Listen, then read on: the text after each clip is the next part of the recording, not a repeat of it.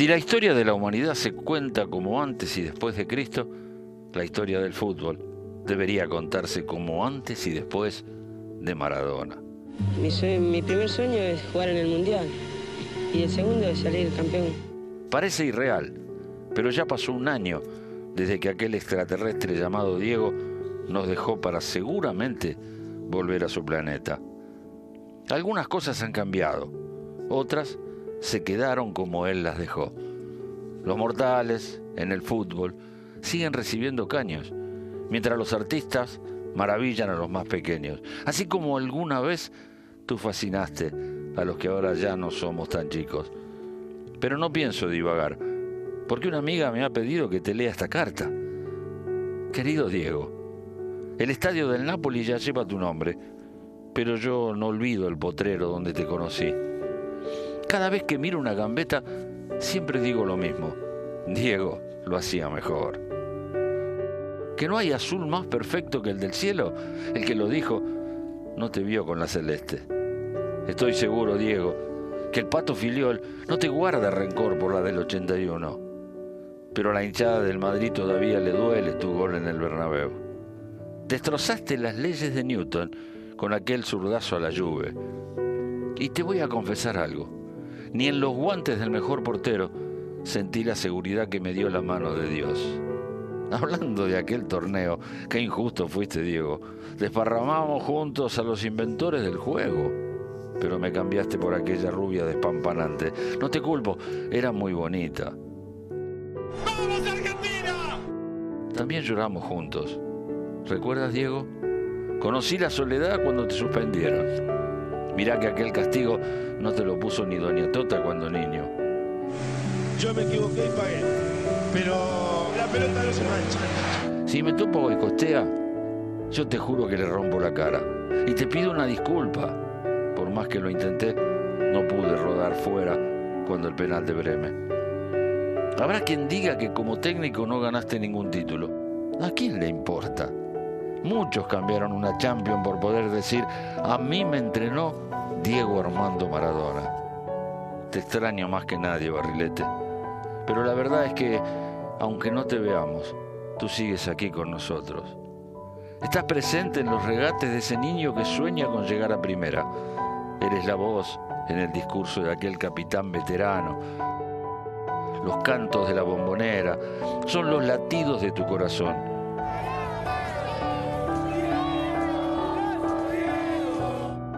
Yo te veo en la sonrisa de todos los juveniles que marcan su primer gol. Eres las ganas, eres el deseo, eres el carácter, eres la fuerza, eres los sueños. Diego, tú eres el fútbol. Y mientras exista un balón y un chico dispuesto a patearlo, tú jamás te habrás ido. Gracias por todo. Firma con cariño tu mejor amiga, tu eterna enamorada tu alma gemela, la caprichosa.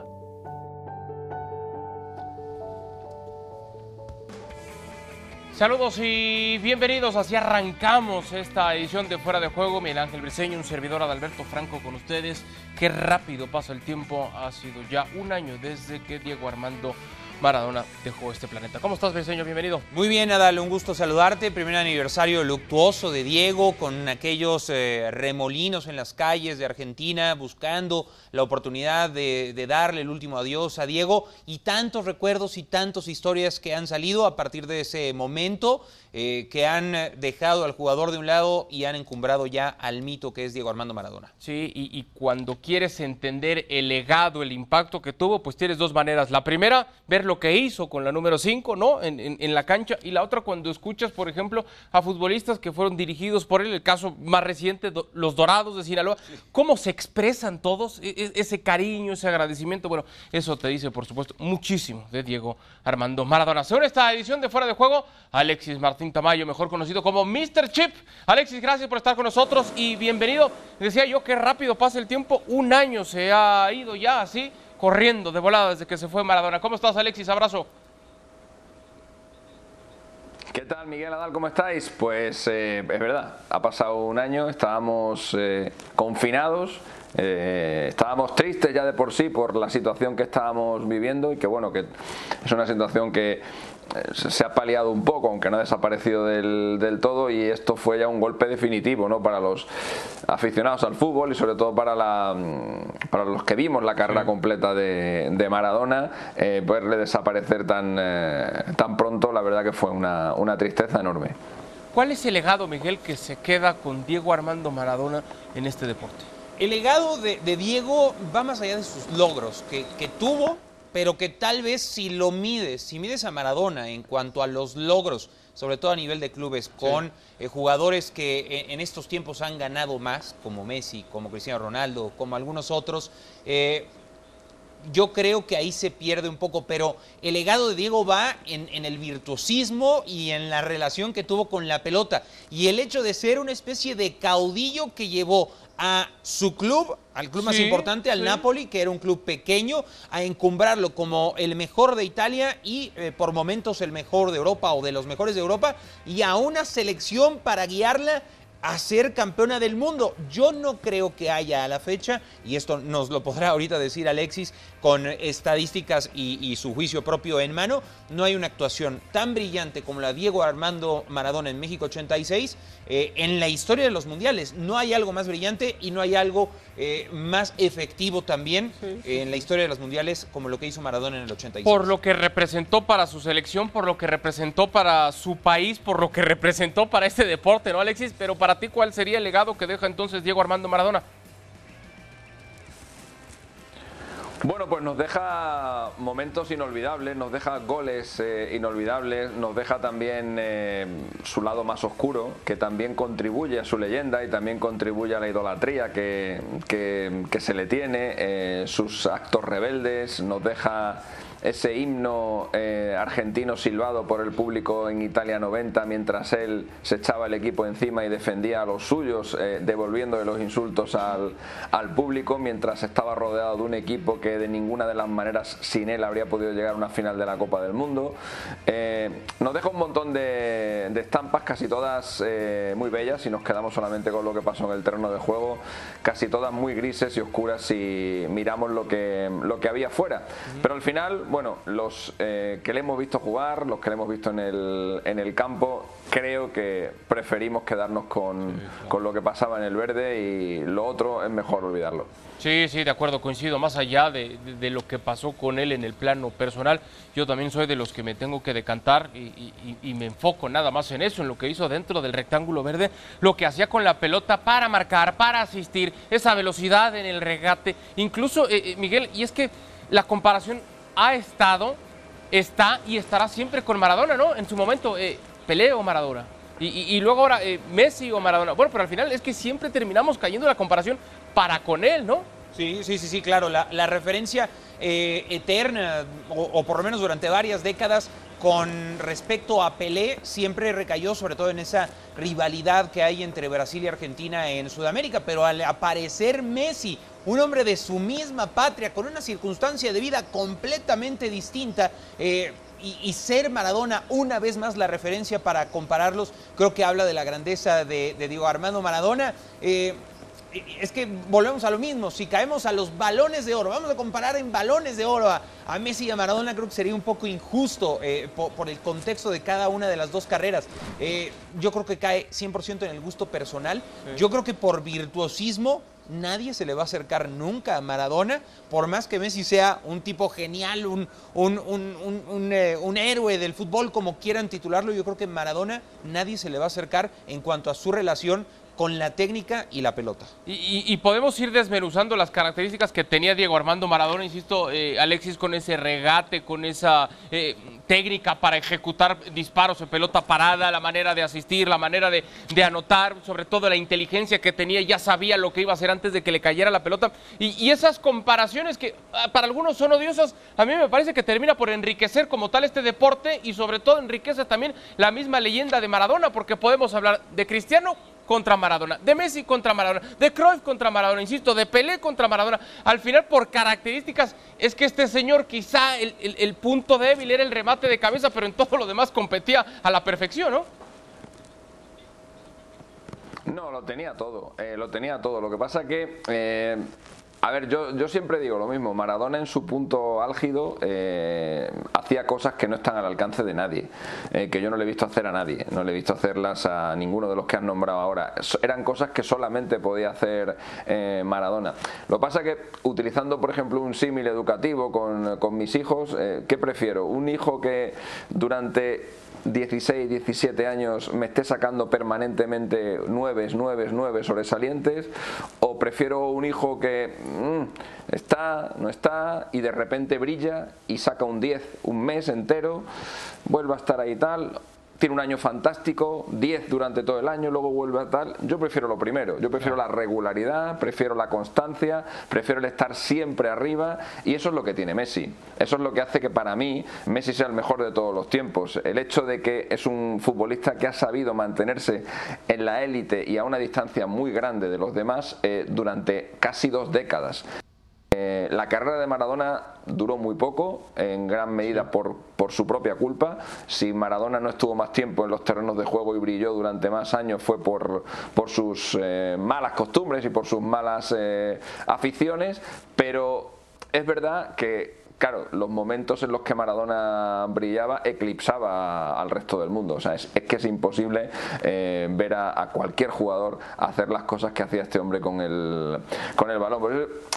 Depende un poco de lo que mires. A la hora de, de evaluar a quién es el mejor de la historia, depende de lo que mires. Si lo, si lo evalúas como, como jugador en su, en su punto más alto, yo creo que na- nadie tendrá dudas. Pero la carrera de Maradona fue demasiado discontinua, fue demasiado intermitente. Y además, eh, es verdad que estando en el, estando en el Napoli, y hacerle ganar dos ligas. Eso le dio un lustre enorme a su, a su legado, porque evidentemente no es lo mismo hacer, eh, hacer campeón a un, a un Milan o a un Barça o a un Real Madrid que a un Napoli, pero por el otro lado nos faltó verle en un grande, grande, grande para verle ganar pues todo lo que ha ganado Messi, para verle ganar cuarenta y pico títulos, porque al final miras las vitrinas de Maradona y ahí hay siete, ocho títulos, no hay, no hay mucho más, cada uno de muchísimo valor, pero también nos faltó eso, verle en un equipo gigantesco. Bueno, Alexis, hace un año perdió la vida el ser humano, pero la leyenda de Diego Armando Maradona seguirá viva por todos los tiempos. Alexis, siempre es un gusto platicar contigo. Gracias y te mandamos un fuerte abrazo. Un placer, hasta luego, Al, Miguel, chao. Fuerte abrazo para Mr. Chip. Y recordamos, porque hay que recordar así a Diego Armando Maradona con, sus mejores momentos, ¿no? El debut, por supuesto, la leyenda, así comenzó en el Club. Cebollitas, equipo infantil de Argentinos Juniors a los 10 años y el Pelusa se unía a este conjunto en su natal Villafiorito. Ahí arrancó todo, ¿no? Sí, y desde ahí, desde esas imágenes de niño y de adolescente, podías ver la manera como se relacionaba con la pelota. Correcto. Y, y luego, por supuesto, su andar, su pasaje. Sabíamos que tarde que temprano iba a llegar la oportunidad para ser el técnico de la selección argentina y pasó en Sudáfrica. Y acabó muy mal por aquella goleada eh, ante Alemania. La verdad es que eh, acabó muy mal. Parecía tener mucho mejor rumbo, pero eh, finalizó de manera muy abrupta. Esto, por supuesto, que ayuda muchísimo. En 1984, el padre de un niño enfermo le propuso al Napoli jugar un partido amistoso para poder recaudar fondos y Maradona organizó aquel encuentro en una cancha embarrada, ubicada apenas en, en un barrio en Nápoles. Ahí marcó dos goles. Esto es parte también de lo que es Maradona. Este es uno de los gestos de los que hablamos cuando nos referimos a él como un caudillo, ¿no? Como, Sí, como un sí, hombre sí. Que, que respetó siempre las raíces desde las que vino. Esto en 1995, casi 14 años después de su primera etapa, volvió a ponerse la camiseta de su querido Boca Juniors en la bombonera. Venía de 15 meses de inactividad debido a esa sanción que le había impuesto la FIFA por lo ocurrido en el Mundial del 94. Todavía en una digna forma física que le permitía hacer este tipo de actuaciones, este tipo de goles que todavía, todavía le vimos en la recta final de su carrera. Y tenemos que viajar a lo que ocurrió el 5 de julio de 1984 cuando un tal Diego Armando Maradona llegaba al Napoli en donde dejó una huella, por supuesto, liderando al equipo a conseguir ese primer scudetto en 1987 y a partir de ahí el resto es una fantástica historia. Y es el hecho de, ser el héroe del sur, pobre, del, del, sur sin tanto presupuesto, en un equipo con el Napoli que no era contra los gigantes del norte absolutamente nada, y crecerlo al grado de ganar títulos a nivel local en Italia y a nivel europeo, como vemos aquí con esa Copa de la UEFA. Dos escudetos, una Copa de Italia, una Supercopa de Italia, una Copa de la UEFA parte de lo que ganó Diego Armando Maradona con esa camiseta. Y por supuesto, este, este video que es espectacular, pasa el tiempo, pasan los años y seguimos disfrutando de este calentamiento que, que tuvo previo al encuentro ante el Bayern en abril de 1989, eh, que le puso ritmo, que le puso emoción. Sí,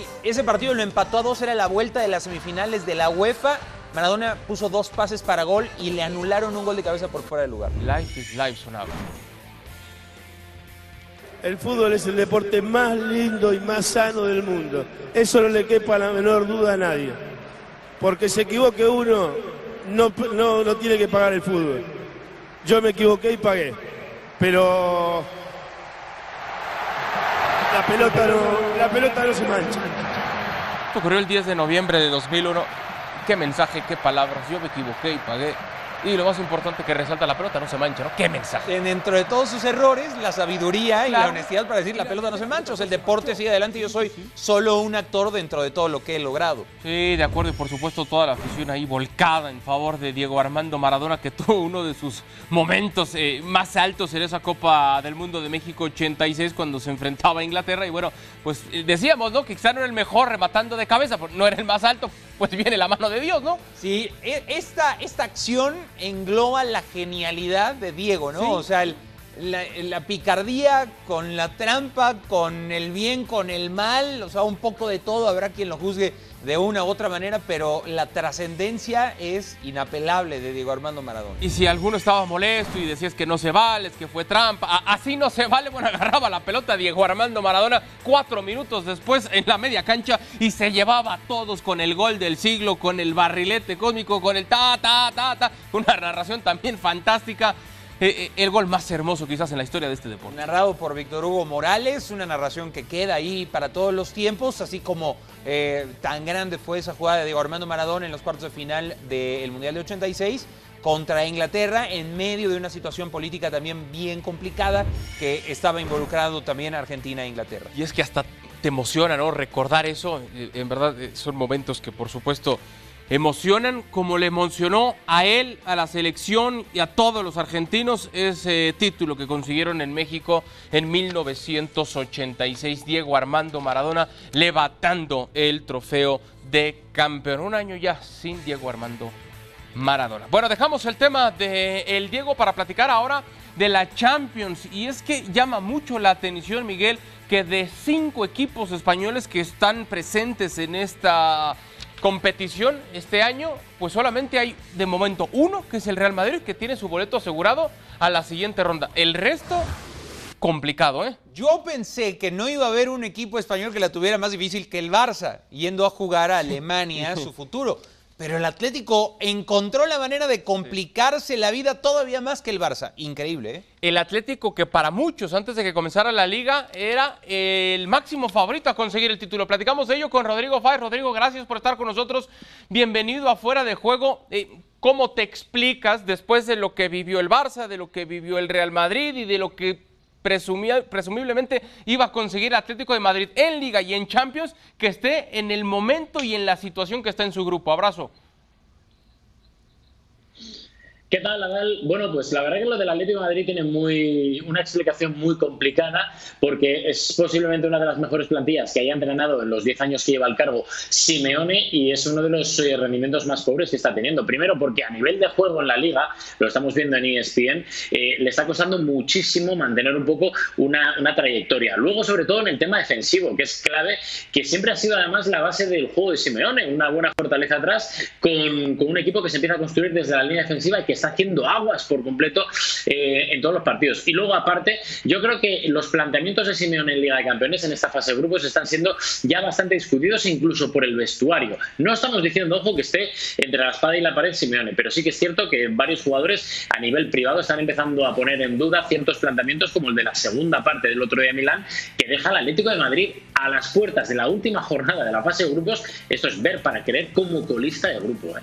Está en el fondo con cuatro unidades en el sector B. Me llama la atención lo que dice Rodrigo y, coincido, ¿no? O sea, no, bueno, no sé, hacia allá tiene que ir mi pregunta para contigo, Briseño, cuando vemos acá ese partido que, estará teniendo. Bueno, este es el grupo del Barcelona. El Atlético está en el fondo, tiene cuatro unidades, estará midiendo al Porto. Dice Rodrigo, no está entre la espada y la pared. Es decir, si se consuma este fracaso ahí está la tabla. Si se consume este fracaso, no podríamos empezar a pensar en el principio del fin del Cholo con el Atlético? ¿El principio del fin? No si depende de, Simeone. O sea, yo no creo que una directiva del Atlético de Madrid con todavía un vigente título de España tenga la capacidad, por más fracaso que puedan gestarse en la Champions League, no creo que pueda pensar siquiera considerar la opción de cesar a Diego Pablo Simeone. Solamente yo veo un fin de ciclo si es que Simeone decide dar un paso al costado, porque esta institución de los años recientes y ese crecimiento que ha tenido en España y en Europa se lo debe todo al Cholo. Pero ese ah, agradecimiento va a ser eterno, ¿o qué? Pues es que así deberían de ser las gestiones que han dado éxitos eh, con, con, base en la constancia y en la confianza eh, en creer en una sola cosa y una sola idea como la que tiene Simeone. Que no le han salido las cosas, pues no, no le han salido. Que, que, trajo, que trajeron a Grisman de regreso, que está Cuña, que está una gran defensa, que le mantuvieron al portero, sí pero bueno, habrá que explorar qué es lo que no ha funcionado de esta plantilla. Bueno, hablemos ahora, Rodrigo, del Barcelona, segundo de grupo, siete unidades. El problema es que se miden en la última jornada ante el todopoderoso Bayern, que presumiblemente podría tener algo de rotación. Ante esa versión del Bayern, ¿el Barcelona puede aspirar a victoria y boleto a la siguiente ronda?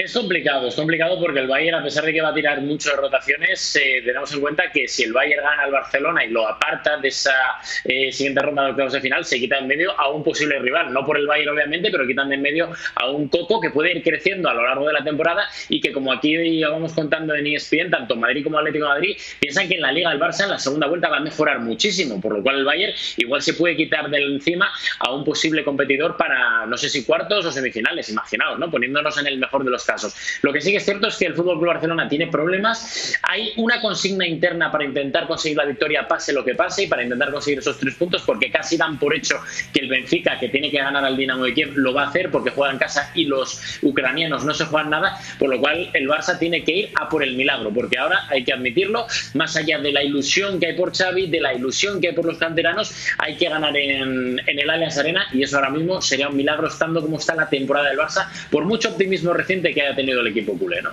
Hay que ir por el milagro y hay que ir también por el premio económico que representa para el Barcelona tan afectado económicamente poder alcanzar la siguiente instancia. Aquí está donde entran en juego los compromisos y el creer de Xavi y los jugadores en rescatar a una institución. ¿Qué tan comprometidos están con los problemas económicos y con lo que representa traer esa camiseta? Yo coincido con Rodrigo. Sería un milagro. O sea, titulares del Barça contra rotaciones del Bayern, aún así sería un milagro. ¿eh?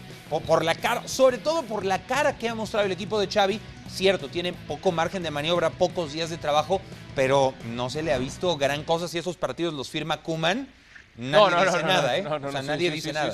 Pero a ver, Rodrigo, más allá de que llegue Xavi con el futbolista y, lo motive y lo ilusione y que llegue la directiva y le diga, si ya no quieren más recortes, necesitamos alcanzar la siguiente instancia para recibir el premio que nos va a ayudar también a amortizar la situación de los sueldos, etcétera. Más allá de toda la motivación que le pueden ofrecer al futbolista del Barcelona, es que parece ser que no le va a alcanzar.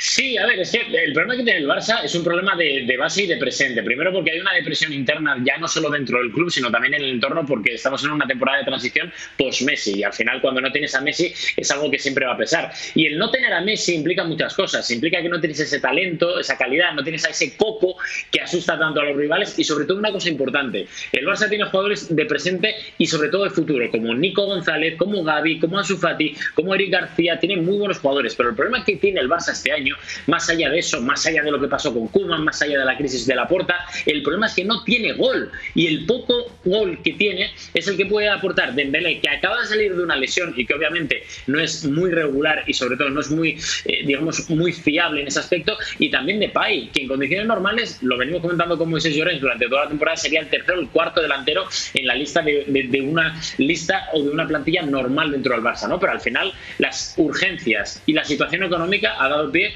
a que te tengas que jugar la vida, en este caso con Depay o con Dembélé, y vamos a ver cómo sale esa moneda al aire. Bueno, parece que la frase de es lo que hay seguirá acompañando al Barcelona en lo que resta de su andar en la Champions y también en la liga. Dejamos al Barça para meternos de lleno ahora con el Sevilla, otro equipo español que está sufriendo. Es tercero en ese grupo G con seis unidades. Estará visitando en la última jornada al conjunto del Salzburg, un cuadro, un grupo G que lidera el Lille con ocho unidades, Salzburgo que tiene siete, el Sevilla tiene seis y el Wolfsburg que tiene cinco. También muy difícil para el Sevilla, Miguel, en la última jornada. Está muy difícil porque el Salzburgo es un equipo que se comporta en la cancha de manera agresiva, como es la empresa que, que, lo tiene. es muy vanguardista, es un equipo que, que, no tiene mucho que perder porque ese estatus en Europa hoy no lo tiene el Salzburgo y puede seguir atacando y proponiendo. Es un equipo alegre, es un equipo que la temporada pasada fue adelante contra el Bayern y en algún momento lo tuvo sometido, después le dieron la vuelta y lo, y lo forraron de goles, pero esa es la actitud y ese es el peor enemigo posible para el Sevilla, que dentro de todo maneja su propio destino. Es decir, si gana, avanza, pero creo que es momento para que crezca el Sevilla, que de pronto se ve como que atado a esa UEFA Europa League con la que tanto lo, identificamos. ¿Y ¿Qué posibilidades de ver, Rodrigo, al Sevilla de poder avanzar a la siguiente ronda? Yo esta mañana he hablado con el club, con sobre todo dirección deportiva y directiva, y ellos están, eh, digamos que optimistas. Lo que antes era pesimismo antes del partido contra el Wolfsburgo, eh, con ese 2-0 se ha convertido sobre todo en optimismo, ¿no? Porque no está el Sevilla en competición europea muy allá este año, le está faltando, no sé si eh, quizá fondo de armario o calidad, pero le está faltando algo. Y no es el mismo Sevilla que estamos viendo en la liga, que aún así tiene que mejorar. Pero sí que es cierto que el otro día esa victoria le puede servir al Sevilla, sobre todo como soplo de aire fresco, y también me contaba alguien muy, muy, muy metido dentro del vestuario, que le ha servido a los jugadores para decir, oye, que no somos tan malos como hemos demostrado hasta ahora, que tenemos que demostrar que hemos ganado cuatro títulos o cinco títulos de la Europa League y que también lo podemos hacer muy bien en la Champions, que siempre se nos atraganta, ¿no? Puede quedar primero, puede quedar último, puede pasar cualquier cosa, pero sobre todo en ese partido tan complicado que tiene la última jornada, la consigna interna de Lopetegui es seguir la misma senda que tienen en la liga, creerse que pueden pasar y sobre todo que los jugadores den un paso adelante para que demuestren la calidad que tienen, ¿no? complicado también lo tiene el conjunto del Villarreal en ese grupo F. Repasamos las posiciones donde son segundos detrás del Manchester United que es líder. El Atalanta es tercero, seis puntos. John Boys tiene cuatro. La buena para el Villarreal es segundo. La mala se mide contra el Atalanta, es decir, los dos buscando ese boleto a la siguiente ronda, Miguel. Qué difícil. Yo creo que el Atalanta, em, con salvo algunos momentos de, titubeos que ha tenido, eh, sobre todo al inicio de la campaña, es uno de los equipos más sólidos de toda Europa, o sea, que ha jugado a lo mismo y que consigue muy buenos resultados. Jugando en casa está bien difícil para el Villarreal, a pesar de que lleva el empate a favor. Yo creo que eh, el submarino amarillo podría estar quedando fuera de la Champions League. ¿Coincide Unai Emery y los suyos se quedan fuera, Rodrigo? Puede ser, ¿eh? tiene muchas posibilidades. Estoy muy de acuerdo con lo que comentaba Miguel ahora mismo, porque jugársela en Italia contra el Atalanta, en casa del Atalanta en Bérgamo, es muy complicado. Y más teniendo en cuenta que este año el Villarreal, cierto es que viene de un año de ensueño, como fue el año pasado, pero este año le está costando muchísimo. En Liga, fijaos dónde está, que está muy lejos de los puestos que dan acceso a las competiciones europeas. Y sobre todo con un problema que tiene una Emery, que es que no marca un gol ni al arco iris su equipo. Y mira que tiene jugadores arriba, como Dayuma, por ejemplo, que está siendo una de las sensaciones, pero por ejemplo, no está contando apenas con Paco Alcácer, que quizás sí que pueda tener una oportunidad. Le falta mucho gol al Villarreal y eso es muy complicado porque se paga carísimo en toda la Liga de Campeones. Bueno, ya estaremos platicando, Rodrigo, cuántos de estos cinco equipos españoles que recién repasamos pueden finalmente conseguir ese boleto a la siguiente ronda. Rodrigo, gracias, siempre un gusto, fuerte abrazo. Un abrazo a todos, a los dos. Bueno, y de todos estos, el Real Madrid, que también había arrancado esta, esta liga y esta Champions con dudas, es de momento el único que puede respirar Y tranquilo. ahí está ¿no? navegando bien el Madrid, ¿no? Demostrando con lo que pasó en. Con sus más y sus menos también. Pero a ver, lo del Sheriff fue- un partido en un millón. O sea, ese partido no se vuelve a repetir en 10 años. Un campanazo de ese tamaño. Para mí, el Madrid eh, hoy es sexto favorito a ganar la Champions, ¿eh? Creo que corresponde con respecto a los tu, en otros. tu liga, en tu ranking. No, no, no, en, en los momios. Ya. En los momios para ganar ¿Y en la, los tuyos? la Champions. Yo creo que por ahí tal vez un escalón arribita. No mucho más. O sea, con trabajo si llega al top 5. Al top 5 creo que podría estarse metiendo por la historia. Y esa camiseta sí pesa. Y La gran ventaja, a mi entender, que tiene el Real Madrid es que el techo sigue siendo todavía muy alto para lo que se espera de la vuelta de Ancelotti con este plantel que quizá eh, sin Hazard, sin Bale, de quienes en principio pensábamos que iban a tener esa sed de revancha. Pero con Bueno, Vinicius. Pero con Con otro Vinicius, Vinicius. que está en gran momento. ¿eh? Quizás, quizás, y este Madrid te pueda sorprender, Briseño. Quizás. Sí, sí, sí, podría ser. Nunca descarten el Madrid. Bueno, eh, nos vamos. Nos vamos. Gracias, Adal. Miguel. Muchísimas gracias. Gracias por habernos acompañado. Esto fue Fuera de Juego a nombre de Miguel Ángel Briseño, de Mr. Chip Rodrigo Fáez. Soy Adalberto Franco. Gracias y recuerde, tenemos una cita el día de mañana. Hasta entonces.